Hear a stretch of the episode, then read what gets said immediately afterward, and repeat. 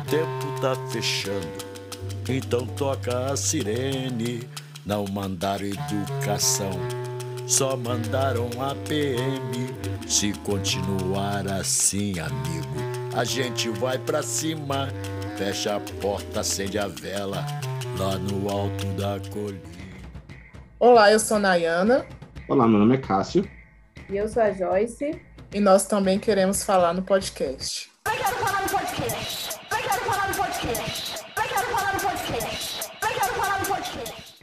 Bom, galera, hoje nós vamos falar um pouquinho sobre educação em tempos de pandemia.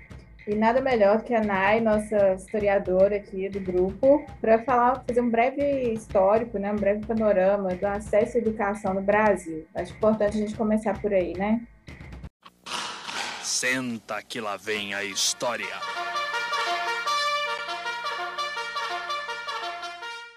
Então, vamos lá, né? É, eu estudei, fiz história e estudei também, fiz o mestrado na área de políticas educacionais e pela defesa da educação nacional com o recorte do final do século XIX, início do século XX, o primeiro Museu Pedagógico Brasileiro Pedagógico e as ideias de Manuel Bonfim.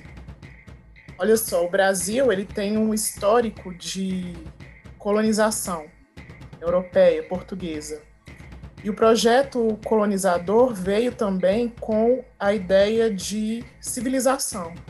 Essa ideia de civilização trouxe o homem branco em dominação com relação aos povos originários do Brasil e depois aos, po aos povos é, de vários reinos e é, sociedades da África, que foram grupos de pessoas escravizadas durante o período colonial até o final do século XIX, Império. E aí a gente tem um grupo de pessoas ligados à é, Igreja Católica, os jesuítas, que vão ser os primeiros a fazer esse projeto de é, educação, mas um projeto de educação que não, não seria é, de autonomia dos sujeitos, dos sujeitos que que moravam, que viviam, que habitavam, né, é, do território brasileiro, da colônia do Brasil. Então a gente tem aí primeiro momento de uma educação católica jesuíta, né, no sistema do padroado, que era o sistema de, de uma sociedade aí entre a coroa portuguesa e a Igreja Católica. E esses jesuítas, eles tinham missões, reduções, né, onde eles tratavam ali dos, dos, dos povos e nações indígenas do Brasil daquele período. E depois a gente vai ver uma evolução onde os povos é, que aqui viviam escravizados não tinham direito à educação. Então a gente vai chegar no Brasil até 1890, que seria o ano da proclamação da República, onde praticamente 90% da população brasileira eram de pessoas analfabetas. Então, não se podia ter uma educação é, para escravos, mulheres é, e outros grupos que não fossem grupos da elite brasileira. Então, a gente já tem aí um problema de exclusão né, da educação, da história da educação do Brasil. É, o que vai mudar com a República, com a instauração da República, é essa divisão entre Estado do padroado e o Estado secular. A gente, o Brasil republicano, ele é um Brasil é, secular, a Constituição é secular, então assim há uma divisão. Então a Igreja já não faz mais parte dessa, em tese, né, dessa educação do Brasil. E aí a gente tem uma formação, uma proto-formação de uma melhor estrutura da educação. Mas uma educação realmente para todos só vai vir com a Constituição de 1934, que é a Constituição é, getulista. Então o Brasil passa a maior parte da sua história com uma pedagogia de exclusão, onde as pessoas é, escravizadas, descendentes de vários lugares da África, pessoas pardas, descendentes de vários grupos que se formaram, é, de outros, né, de outras realidades, de outras, enfim, não tinham direito à educação. E a gente vai ver que isso se perdura até hoje, né? A gente percebe que existe ainda uma exclusão muito grande. É, a nossa educação pública ainda é muito é, sucateada, desvalorizada. E existe ainda uma, a gente percebe ainda uma elitização de alguns grupos, de alguns cursos. É muito difícil a gente ver, por exemplo, grupo de pessoas é, da periferia, pessoas negras, pardas, indígenas ocupando cursos que são considerados de elite, como o curso de medicina, o curso de engenharia, o curso de direito, os cursos de, da área das ciências, mais da tecnologia. E então, essa, esse histórico do Brasil aí ainda se, se permanece. Essa foi uma breve, né, uma, um breve panorama assim, da, do que é o Brasil ainda né, em termos de educação. É isso. Ótima aulinha de história aqui, né? Bem básica para a gente. E eu acho super importante é, a gente refletir sobre isso, né? Sobre essa falta de acesso, dificuldade do acesso, porque a gente ouve ainda a frase, né? É, não estuda quem não quer, né? Igual você cita aí, a educação só vai ser para todos na teoria, né? Porque na prática a gente, principalmente agora nesse momento da pandemia, a gente vê que não é bem assim, né? Pelo menos aqui em Itabira, não sei a realidade em São Paulo, mas essas aulas, a gente está na onda roxa, então a gente não pode, as escolas estão fechadas, né? Não pode ter aglomeração de forma alguma, então a gente não tem como entregar os materiais impressos. E tem criança que não, e algumas escolas utilizam o WhatsApp para ministrar as aulas, e tem criança que não tem acesso nem ao WhatsApp, né? Porque a gente também pensa que a internet todo mundo tem, tem criança que não tem. Então, sem esse material impresso, sem acesso ao WhatsApp, essas crianças não estão tendo aula. Então, a gente falar, né, é muito problemático a gente falar que a pessoa não estuda porque ela não quer, né? É, mesmo com esse acesso que a gente acha que todo mundo tem, não é bem assim ainda, infelizmente. Não, você é burro, cara, que loucura. Como você é burro. Que coisa absurda. Isso aí que você disse é tudo burrice. É, eu acho que também é, a gente está falando isso por conta do WhatsApp, mas mesmo o WhatsApp ele é o acesso mais fácil que a gente tem. Todo mundo usa, entre aspas, mas é o mais fácil que a gente tem no, no celular ali, a gente já consegue mexer. Imagina se a gente quer utilizar outras plataformas que não o WhatsApp. Ah, vou querer usar um e-mail, mais o Google Academics, mais outras plataformas que são ainda mais difíceis. No WhatsApp você posta o material lá, o aluno vai fazer o download ali no próprio celular e usa, ou coloca no, no computador, beleza. Mas se não consegue nem assimilar o WhatsApp, ou por não ter acesso, por não ter internet, por não ter dado, por não ter um celular que aguente fazer download, que aguente ter lá vídeo no celular baixado, como é que a gente consegue ir além disso? Então a gente fica limitado já no WhatsApp. Então imagina outras coisas, por exemplo, aulas no Zoom. Quem é que vai conseguir ter o Zoom no celular? Quem é que vai conseguir ter o Zoom no computador? Fazer um download ali. Então, todos, todas essas ferramentas que viriam para ajudar, para certas pessoas elas limitam. Porque na aula não, você está lá na, na escola, o aluno está lá na escola, o professor chega, o que ele precisar de acesso, de material, de qualquer coisa que ele for usar em aula, a escola provém, ou ele leva, leva de casa e ele se vira. O professor ele tem um acesso um pouco maior.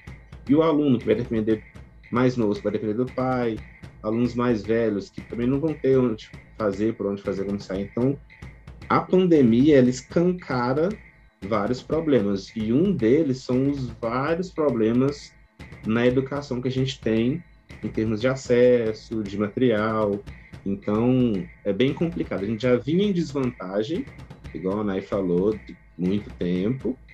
E agora, quando a gente teria que pensar em maneiras de reverter o quadro, com a pandemia a gente retém isso, a gente não consegue reverter o quadro, a gente só escancara e multiplica. Então é complicado também por isso, eu acho. É, eu acho importante salientar aqui que, embora somos, sejamos professores de redes diferentes e de localidades diferentes, eu do estado de São Paulo, vocês de Minas, a gente realmente tem passado por essas, esses desafios, né, do ensino remoto, lembrando que nós não somos professores de educação à distância. E professores de educação à distância são professores preparados para essa modalidade.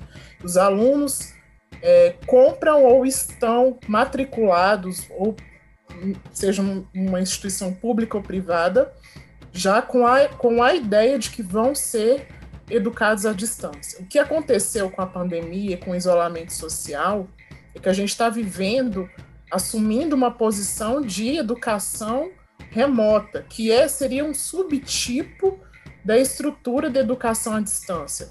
Mas nós, professores, né, Joyce, Cássio, Nayana, não, não somos, talvez aí, eu posso falar pelo menos por mim, não tive uma formação de professores de educação à distância. Não foi combinado nada disso? A gente vai encerrar a entrevista, então, secretário, eu agradeço. Eu sou uma professora de sala de aula, de chão de escola, né?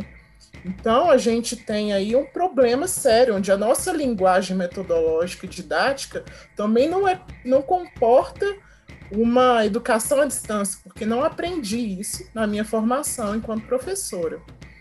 E também não domino as ferramentas que o Cássio elencou aí. Elencou aí. Então, a minha experiência em São Paulo é que o governo do estado de São Paulo montou toda uma estrutura de mídia, é o Centro é, de Mídias do Estado de São Paulo, paulista, onde ele lança um aplicativo para celular, onde ele lança um canal no YouTube, um canal também vinculado à TV Cultura, TV Anchieta, canal Anchieta. Então ele tem alguns canais do, do estado de São Paulo, do estado mesmo, né? E aí existem um grupo de professores que foram escolhidos no processo seletivo que foram treinados para estar nesse, nesse centro de mídias. E nós, professores que estamos trabalhando em nossas casas, vamos dar o suporte aos alunos com, com base nesse material, nesses vídeos, nessas aulas que são ofertadas ali pela estrutura do Estado de São Paulo. Então, é algo inédito, é algo que desvela realmente um vários desafios, desvela, escancara mesmo uma, uma desigualdade social, porque realmente não são todos os alunos que têm acesso. É, o que o Cássio fala dessa questão de dados, de baixar, é muito sério isso, né? De, dos alunos terem esse acesso, tem que ser muito, tudo muito sucinto, muito rápido. O fato de, do material impresso ou não ser distribuído ou não e desvela também a questão de como a escola é uma estrutura muito importante para a sociedade.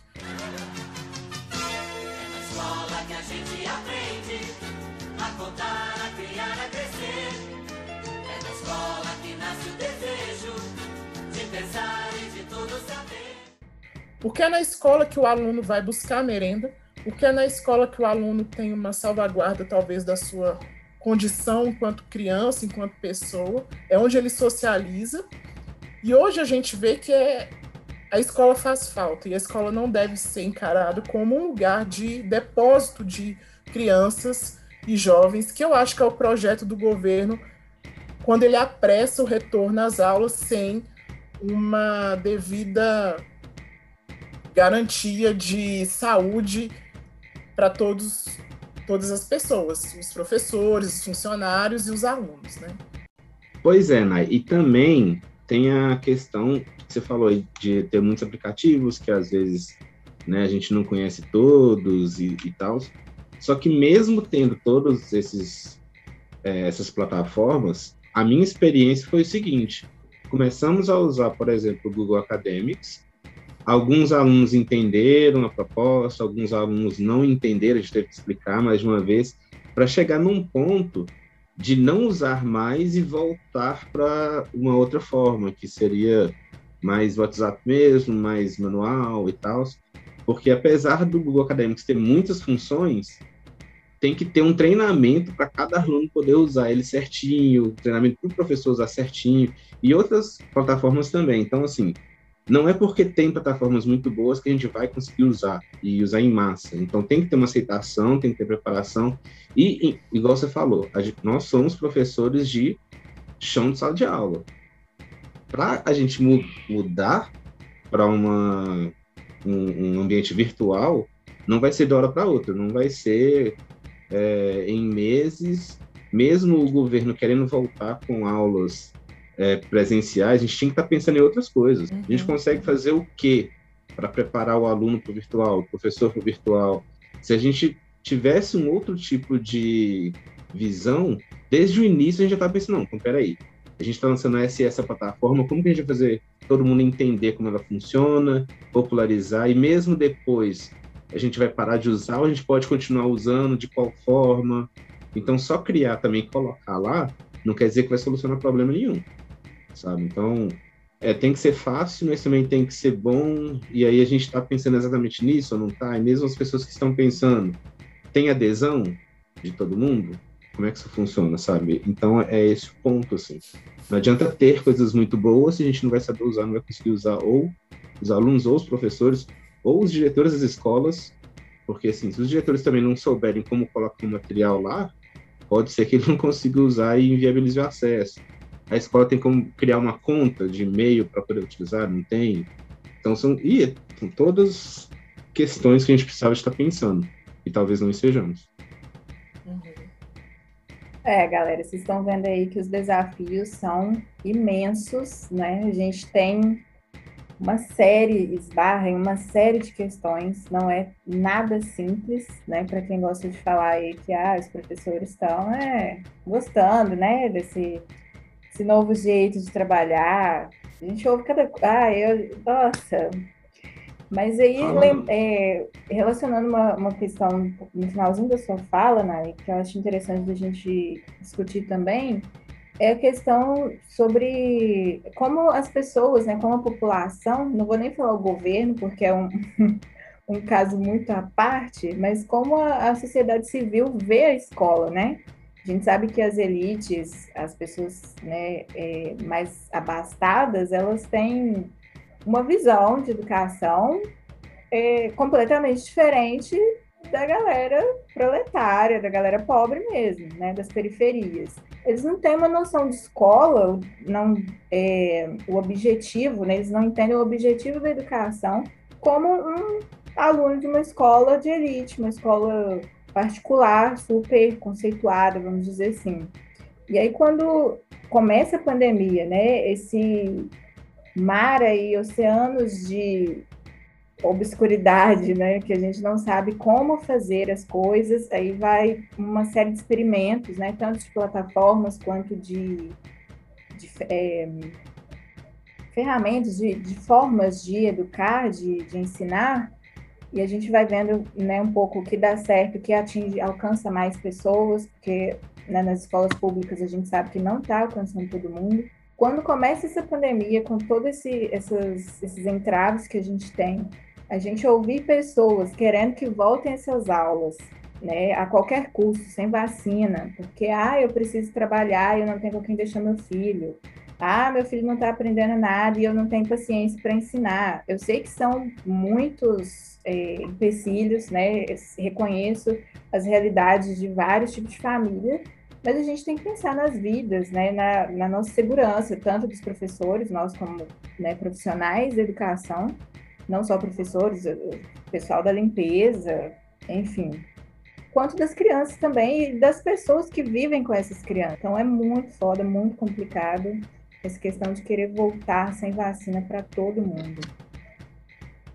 É, porque aí é um falso mais um falso mais fácil. Porque ah não, voltar para a escola é mais fácil, volta para a aula do jeito que era antes, o professor e o aluno e tal, não precisa pensar em muita coisa. Porém, Acaba que não, porque vai complicar mais. A gente teria que ter mais é, segurança. E aí todos os alunos vão chegar lá, vão limpar o pezinho e se é, limpar de coisas de fora da escola, do mesmo jeito que a gente viu em alguns vídeos de sei lá qual país que não, o Brasil nunca vai chegar nisso. Então, tipo assim, não é mais fácil. porque o professor ainda vai ter que planejar a aula, provavelmente ele vai ter que se restringir a fazer coisas em casa para preparar para a aula, para chegar lá e também não ter muita estrutura, porque metade da escola não está lá na escola. Então, e aí, como é que fica isso? Não é mais fácil. Tudo tem as dificuldades, a gente não sabe é, até quando que isso vai durar. Então, a gente tem que pensar em coisas mais duradouras, coisas que vão trazer uma qualidade e uma segurança para a gente poder voltar quando puder voltar. Não adianta, ah, é mais fácil. Não, não é mais fácil, porque a gente volta. Aí entra na onda roxa, igual a Joyce falou que a gente está, para com a escola e volta para casa. Aí dá uma diminuída, volta para a onda amarela, a gente vai para a escola e fica nesse vai e volta. E como é que isso funciona? Como é que fica a continuidade do ensino? Então, assim, é, não é mais fácil. É, eu acho assim, não houve um projeto de, de tratar um projeto é, a nível governamental mesmo, né? Uma, um gabinete de se tratar aí a pandemia. Que fosse primeiramente do Ministério da Saúde, em coordenação com o Ministério da, da, da Educação também. Então a gente teve casos absurdos de, por exemplo, manter é, o Enem, né? manter a volta das escolas, o retorno às aulas presenciais, manter os vários vestibulares de é, universidades estaduais importantes, né?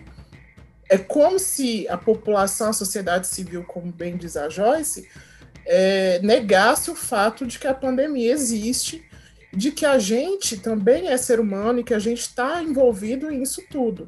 Doutor Dante, antes era desvio de dinheiro público é, no combate que deveria ser direcionado ao combate da pandemia, depois foi superfaturamento de respiradores e agora sumiço das vacinas. O Brasil se repete e a gente não aprende. É, o problema do Brasil sempre foi ética, né? ética de convivência. É, é, os, os, valores que sustentavam a nossa sociedade parece que se perderam. Né?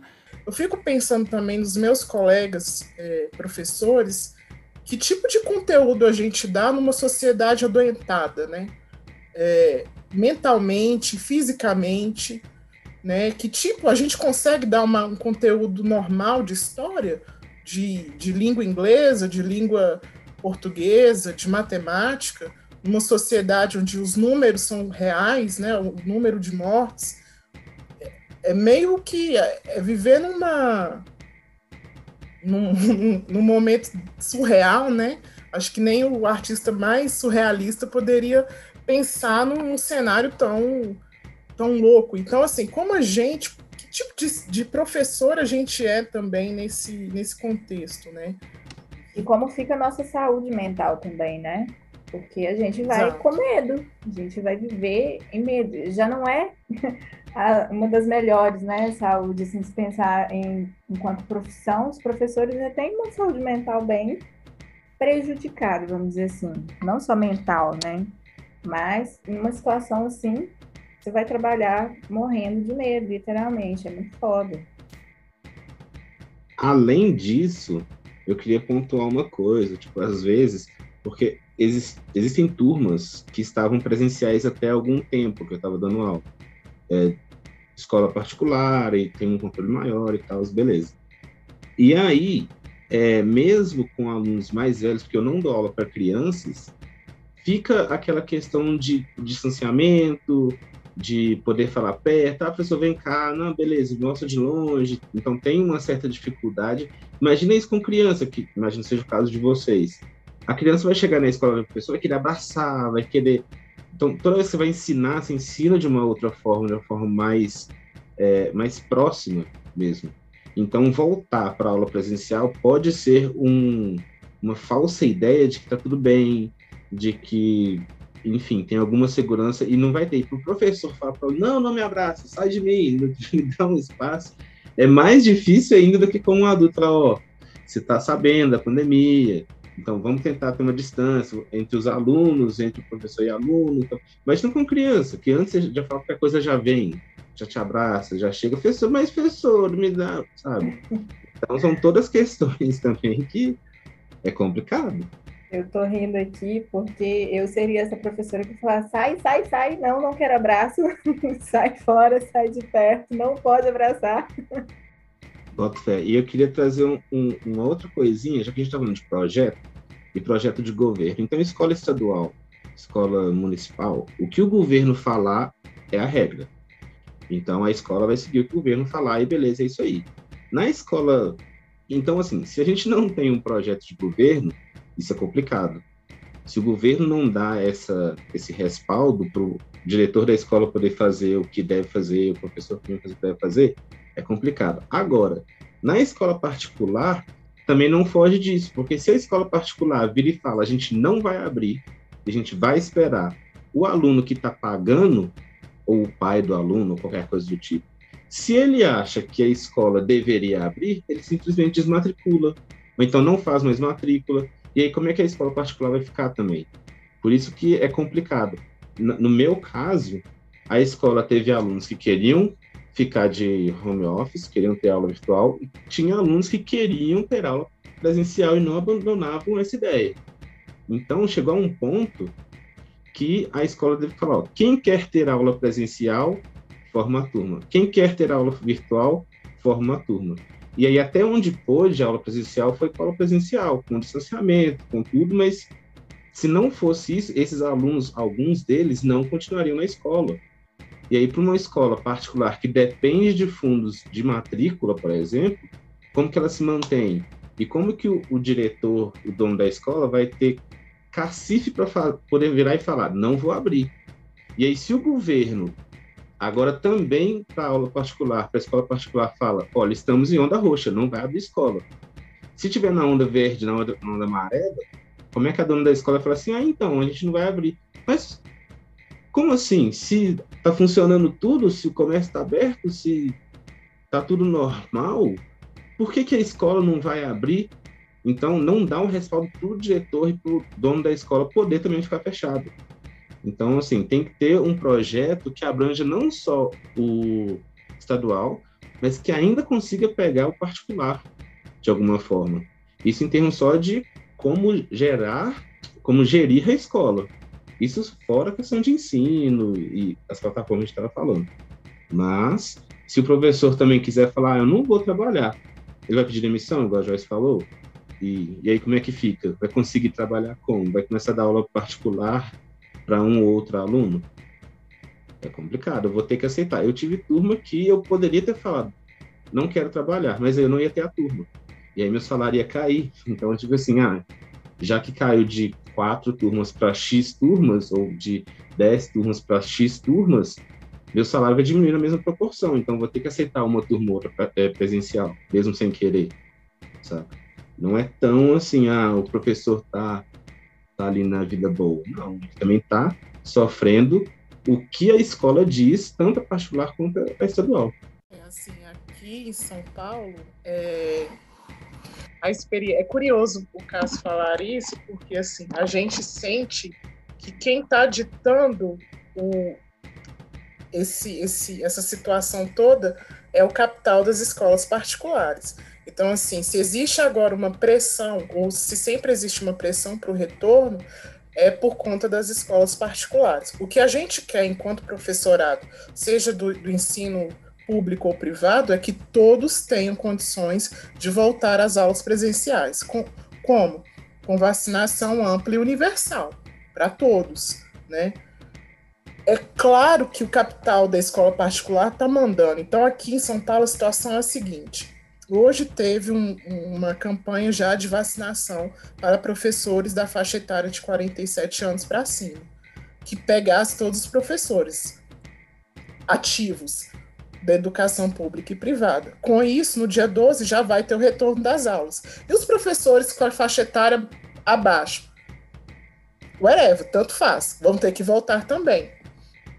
Percebe? Então, assim, é, existe um conglomerado ou conglomerados de, de escolas, de instituições particulares que estão pressionando o governo para voltar às aulas. E com isso, é lógico, obviamente, as escolas públicas também vão ter que voltar. E essa questão da, da, do distanciamento é, é fato, assim, os alunos, os estudantes, eles têm essa questão da, da proximidade, do corpo, né, do, do contato, do carinho. E as, as escolas públicas, a gente tem que pensar também que elas já são sucateadas, toda a estrutura arquitetônica, os prédios, os banheiros, falta pessoal de limpeza. No estado de São Paulo, o pessoal da limpeza é terceirizado, a maioria foi mandado embora nesse processo, em 2020, perderam seus cargos, os, os as merendeiras também, as nutricionistas. Então, um problema sério, agravado, que a gente precisa também né, pensar nisso. Sobretudo, se nós mudarmos radicalmente a qualidade da educação prestada às crianças e aos jovens desse país. a gente esbarra mais uma vez na questão do que é educação, né? Como o povo pensa a educação, para que serve uma escola e a questão também do capitalismo, que o tempo todo, desde o início dessa pandemia, é está regendo aí essa bagunça, esse desgoverno, que ao invés de unificar e falar, não, nenhuma escola vai abrir, né? Não vamos ter aula presencial porque é perigoso por causa disso, disso, daquilo, não, mas as escolas particulares, porque se fosse um decreto né, nacional, não vamos abrir escolas, as aulas serão remotas. Então, galera ia né, querendo ou não, a contragosto ou não, ia manter os filhos lá. Mas aí com essa gracinha de que, ah, mas a escola tal vai abrir porque os pais estão pressionando, porque eles pagam, né? A educação para eles é, é tá total atrelado com o dinheiro que eles pagam para a escola. E aí fica nessa gracinha, um abre, outro não, então por que, que nós não vamos abrir? Vocês têm que abrir sim. Essa pressão, né, que eu entendo também que é foda para os donos das escolas particulares, mas sim, Tá tudo errado, gente, tudo errado. Acho que a gente podia falar um pouquinho da experiência de cada um. O que, que vocês acham? Das dores e das alegrias. Uhum. Se vocês quiserem começar, que eu vou pensar um pouquinho mesmo. Gente, a minha experiência é brutal. Eu tive que sair, né, do ensino. Do... Eu tô aqui, não sei se eu tinha comentado com vocês, mas eu acabei por optar por nem todo mundo. É, Nossa. porque eu não tinha condições de, de retornar, assim. As nossas aulas voltaram no final de janeiro, de forma remota, as nossas reuniões, reuniões pedagógicas de pro, pro, é, projetos de ano, né? Enfim, com, com os coordenadores, com a gestão. E a gente teve palestras, eu tive uma palestra muito boa com uma sanitarista, doutora da USP, ela explicando toda a situação, né, real mesmo da pandemia, como a gente estava assim, é, é um terror que a gente vive mesmo. E aí já prevendo isso e vendo que a minha situação não ia conseguir, que eu não ia conseguir ficar, é, eu ia colocar minha vida em risco, porque até o momento de eu atender alunos uma hora da manhã, trabalhar mais do que realmente eu trabalho no modo presencial, até isso a gente vai dando conta, vai se organizando, porque é o nosso nossa forma de trabalhar, nosso meio de, de vida, né, de sustento. Mas para mim pesou muito a questão, eu vou ter que me deslocar. Eu me desloco com ônibus, em ônibus, em transporte público. Eu vou ter que né, enfim, me expor. E eu fiz a opção de sair, de encerrar o meu contrato no estado de São Paulo. Então é isso que o caso falou, a gente se sente pressionado. Ao mesmo tempo que eu penso que eu perdi muitos colegas de Covid, casos também de estudantes que nesse até realmente São Paulo entrar na onda na fase roxa e agora na fase vermelha, estudantes também a gente perdeu, pessoas morreram. E é triste, assim, é muito, para mim, dói de falar isso, porque eu gostaria muito de estar vivendo uma outra realidade.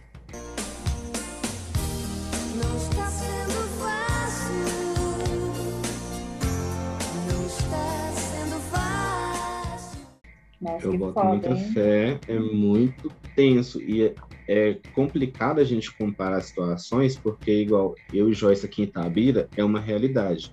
É uma realidade difícil, é ruim, mas é completamente diferente da realidade capital e principalmente de São Paulo.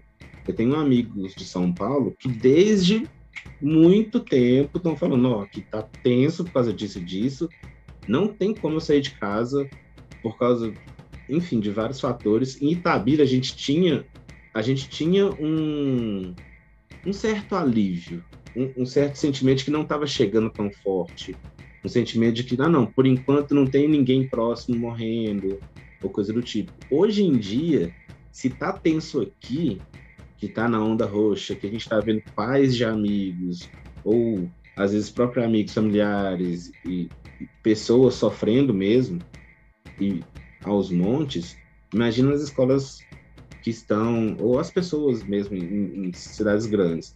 Na, a minha situação foi a seguinte: hoje em dia, o meu salário não é, não, não senti tanta diferença. Eu consegui tra continuar trabalhando, eu tive que mudar alguns alunos, perdi alguns alunos, ganhei outros, mas principalmente porque eu dou aula particular. Se eu não desse aula Mas não particular. perdeu de morte, não, né? Não, não, não, não, não, não, não. Graças, né, aluno mesmo eu não perdi, não. Mas assim, aluno que não quis fazer, não conseguiu adaptar, e por ser aula particular e por ser aula de inglês, que é uma coisa um pouco mais específica, o aluno pode optar, não vou fazer inglês agora, não vou fazer um curso agora, não é educação básica. Não então, é alguns alunos. né, para algumas pessoas. Não é prioridade, é uma das primeiras coisas que vai cortar. Então, ele pode escolher, ah, não vou fazer. Então, eu perdi alguns alunos por conta disso, é, que me permitiram o que me permitiu continuar dando aula sendo professor e não ter que procurar um outro campo, por exemplo, é que outros alunos entraram. Então, eu estou trabalhando até mais do que quando era antes da pandemia, mas não, se, não significa que eu tenho mais alunos. Estou tendo que me virar mais, tendo mais alunos particulares. Então, assim, de um a um tem que ir colhendo, um indica o outro, enfim, me adaptei ao virtual. Então, para mim, em questão de trabalho de salário, não mudou muita coisa. Agora, questão de exaustão, do mental, de às vezes você terminar de dar uma aula, a única coisa que você quer é dormir, e em outras aulas, ah, vou corrigir prova na hora que terminar. Nem, não tem como. Então, assim, é, é uma outra realidade que no financeiro talvez não tenha me afetado muito, mas no mental, no físico, ainda é complicado, com certeza muito mais complicado, assim. Talvez eu não tenha que me deslocar. Esse é um, um, um ponto bom, porque hoje em dia estou dando todas as minhas aulas remotamente. Mas também não é não é essa beleza de, tipo, estou dormindo o dia inteiro, sabe? Não é nem próximo disso. Então é, é complicado. Enfim. É, não tá fácil, né, para ninguém, assim. E eu reconheço também que não está fácil para as famílias, né? No caso dos meus, do meu público, né? Meu segmento, que são as crianças, Fundamental 1, é esse discurso que eu falei antes, né? Os pais têm que ter esse auxílio, sabe? As crianças têm que ter, por mais que se o aluno assistir a minha aula, porque eu gravo as aulas, não é online, o que dá um trabalho do cacete também, né? Do que eles, até a escola mesmo peca muito nisso, porque eles chegaram a perguntar, assim, na primeira reunião pedagógica na pandemia, quando a gente estava reclamando desse excesso de trabalho e de questão de ter que corrigir atividade por foto, né, que é uma desgraça. Tem gente que manda fotos sem foco, você fala, mano, como que a pessoa não tá vendo que não dá para ver nada nessa foto? E aí uma série de reclamações e eles perguntaram, mas o que, vocês estão fazendo de uma às 17h30? É, gente, como vocês têm coragem de perguntar isso? A gente tem que preparar a aula, gravar, escolher material, né, para deixar o vídeo menos maçante, cansativo, porque são crianças, escolher fontes para né, incrementar a aula e tudo, e a aula ainda fica até mais interessante, porque você tem esse, esse recurso ali de colocar vídeo, né, de colocar outras coisas que na escola, por mais que a minha realidade da escola pública, a gente não tem essa facilidade assim de, ah, vamos para, não tem um laboratório de informática, né? Os alunos não têm um computador ali à mão que você pode falar, não, vamos ver esse vídeo aqui agora. Né? Dá um trabalho maior e tal. E aí a gente falou, cara, tem professora que edita vídeo, faz uma carregada e eles perguntando, né, por que, que a gente estava questionando aquilo se a gente tinha de uma às 17h30. Falei, mano, vocês então. Nossa, foi muito complicado o início, assim. E aí, essa minha escola, a gente conseguiu alinhar assim, o trabalho, né? Por mais que que não está tudo bem, né? Não estamos trabalhando normalmente, não tem nada de normal nessa onde a gente conseguiu se virar, assim, se adaptar, né? Só que essa questão da família, né, de, de ter que ter alguém para acompanhar, esses vídeos gravados, por mais que esteja lá o aluno assista, vai ficar uma dúvida igual eles fazem na sala de aula presencial. Eles perguntam, mas tia, não entendi, você vai tentar explicar de uma outra forma e tudo. Então, famílias, assim, é, pessoas com grana, falar que, ah, não, minha filha não vai assistir às aulas, isso no início, no ano passado, porque ela quer brincar e eu chego em casa do trabalho cansada, eu não quero ficar brigando com a minha filha para ela assistir a aula, ela não vai fazer, eu vou tirar ela da escola. Né? Esse foi um dos casos que me chocou, que eu falei, imagina uma mulher que trabalha, sei lá, cuidando do filho dos outros, né? E ela tem que chegar em casa e ainda tem que dar conta do filho dela, que nem tá tendo vídeo para assistir, tem só um caderno que a prefeitura imprime, né?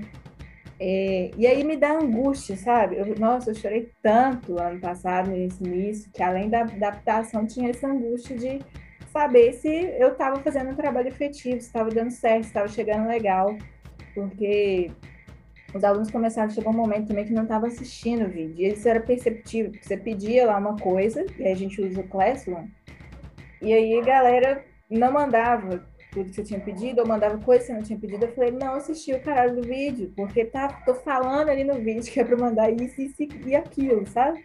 E aí também como você culpa uma criança de 9 anos que não está assistindo um vídeos, um não, né? Porque são três aulas no dia, três vídeos.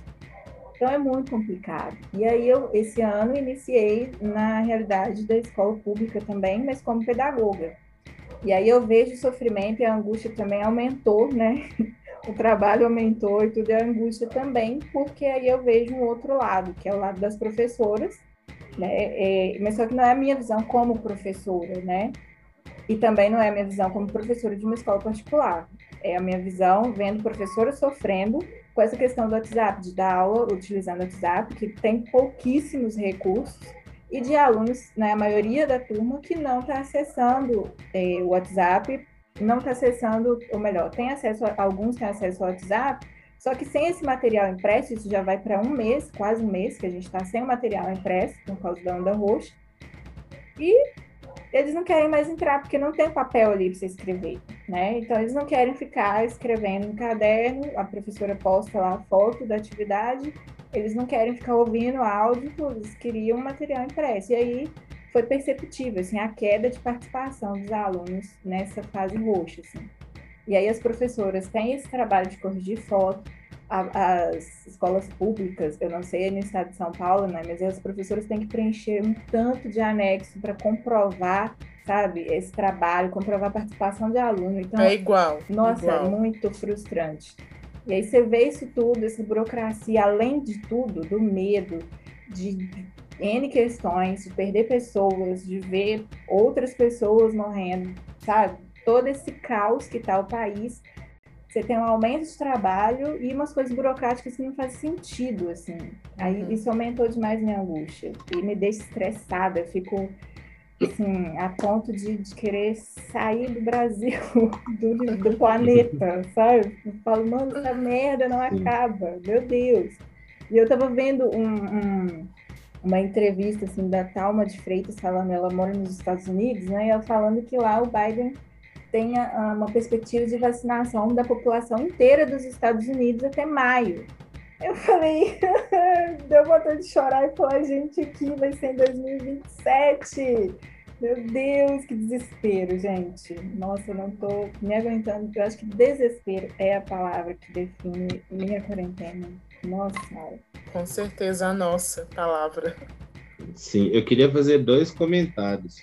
O primeiro é, eu percebi que o meu segmento, que é de aula particular de inglês, é muito privilegiado professor. A gente passa muito menos problema do que o professor de educação básica, professor, enfim, de escola é, estadual, particular mesmo, enfim, básica. E outro, se eu tivesse que gravar vídeo para todas as minhas aulas, porque todas as minhas aulas são ao vivo, se eu tivesse que gravar, eu ia estar tá doido também.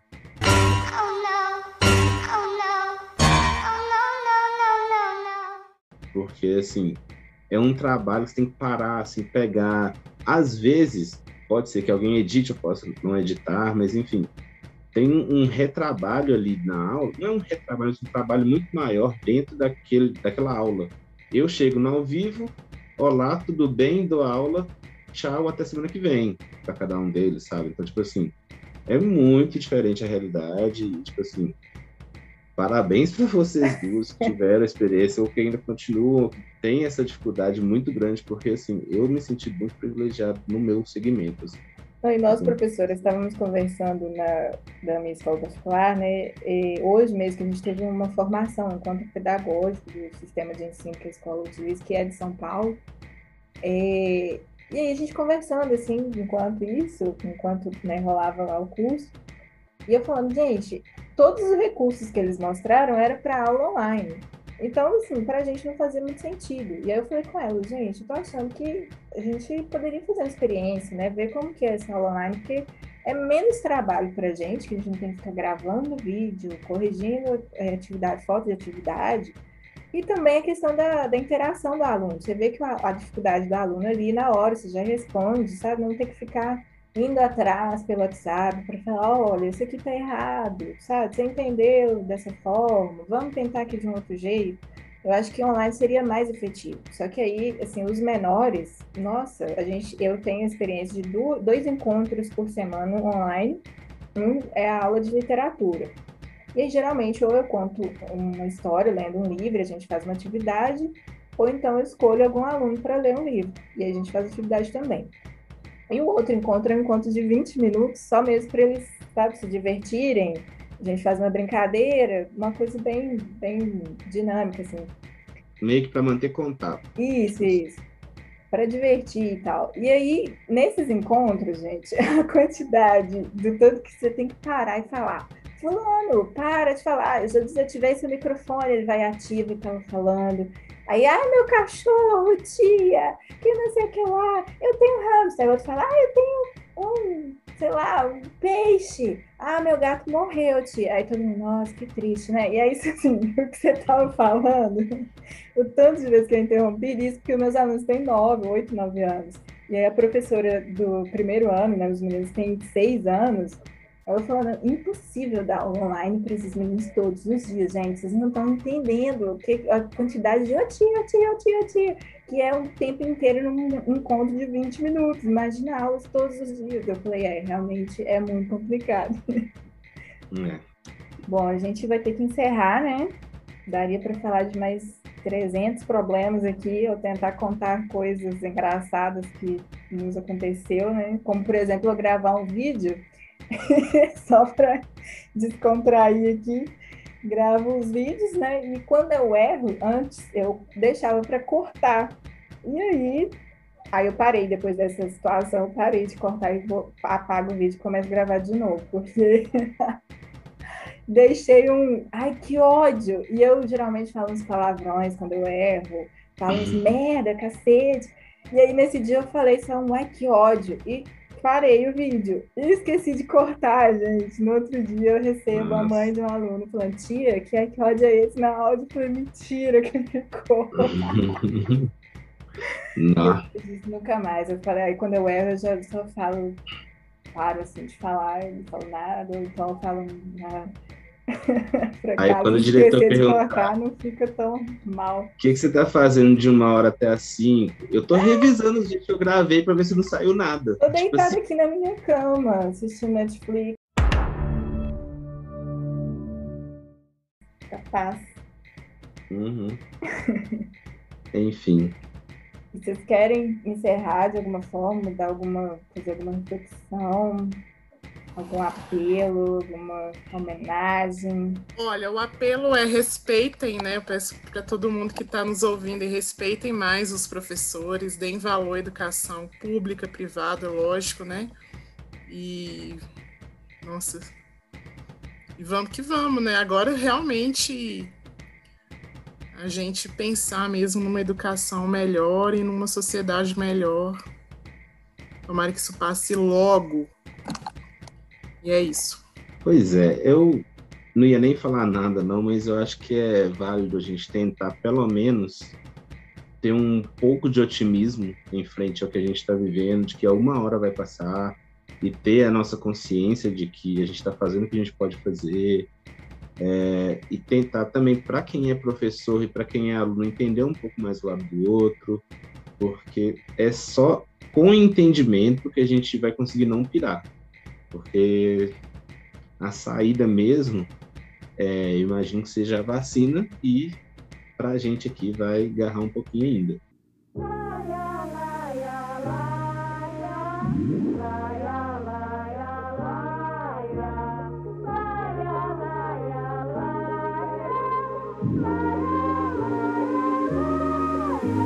Com cheiro doce da ruda, penso em Buda, calmo. Tenso, busco uma ajuda, às vezes me vem um salmo. Tira a visão que luda, é tipo um oftalmo. E eu que vejo além do palmo, por mim, tu, Ubuntu, algo almo. Se for pra crer no terreno, só no que nós tá vendo mesmo. Resumo do plano é baixo, pequeno, mundano. Sujo, inferno e veneno. Frio, inverno e sereno, repressão e regressão. É um luxo ter calma a vida escalda. Tento ler almas pra além da pressão. Fãs em declive na mão desse barrabás Onde o um milagre jaz. Só prova a urgência de livros perante o estrago que um sábio faz. Imersos em dívidas avidais sem noção do que sondade faz No tempo onde a única que ainda corre livre aqui São nossas lágrimas. Eu voltei pra matar tipo infarto Depois fazer renascer estilo parto. Eu me refaço fato de escato De pé no chão, homem comum. Se a benção venha, me reparto. Invado cela, sala, quarto.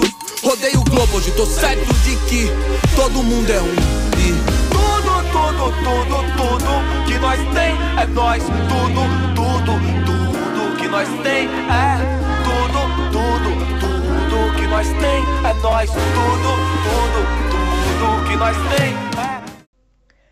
Bom, galera, e depois desse pedido da Nayana e essa reflexão do Cássio, né, essa mensagem aí de esperança, eu não tenho mais o que dizer. É, somente pedir para que vocês se cuidem. Quem puder ficar em casa, que fique, né? Pense aí em vocês, nos seus e nos outros. E aos professores e às professoras que nos ouvem, compartilhem com seus colegas. Acredito que eles e vocês vão se reconhecer nas nossas falas, nas nossas angústias e nas risadas que demos aqui também. E é isso, galera. Vamos que vamos. Força. Sei que tá difícil, mas a gente não pode parar. Como diria o João, rei do podcast. vamos que vamos, que o funk não pode parar. vamos que vamos, que o funk não pode parar.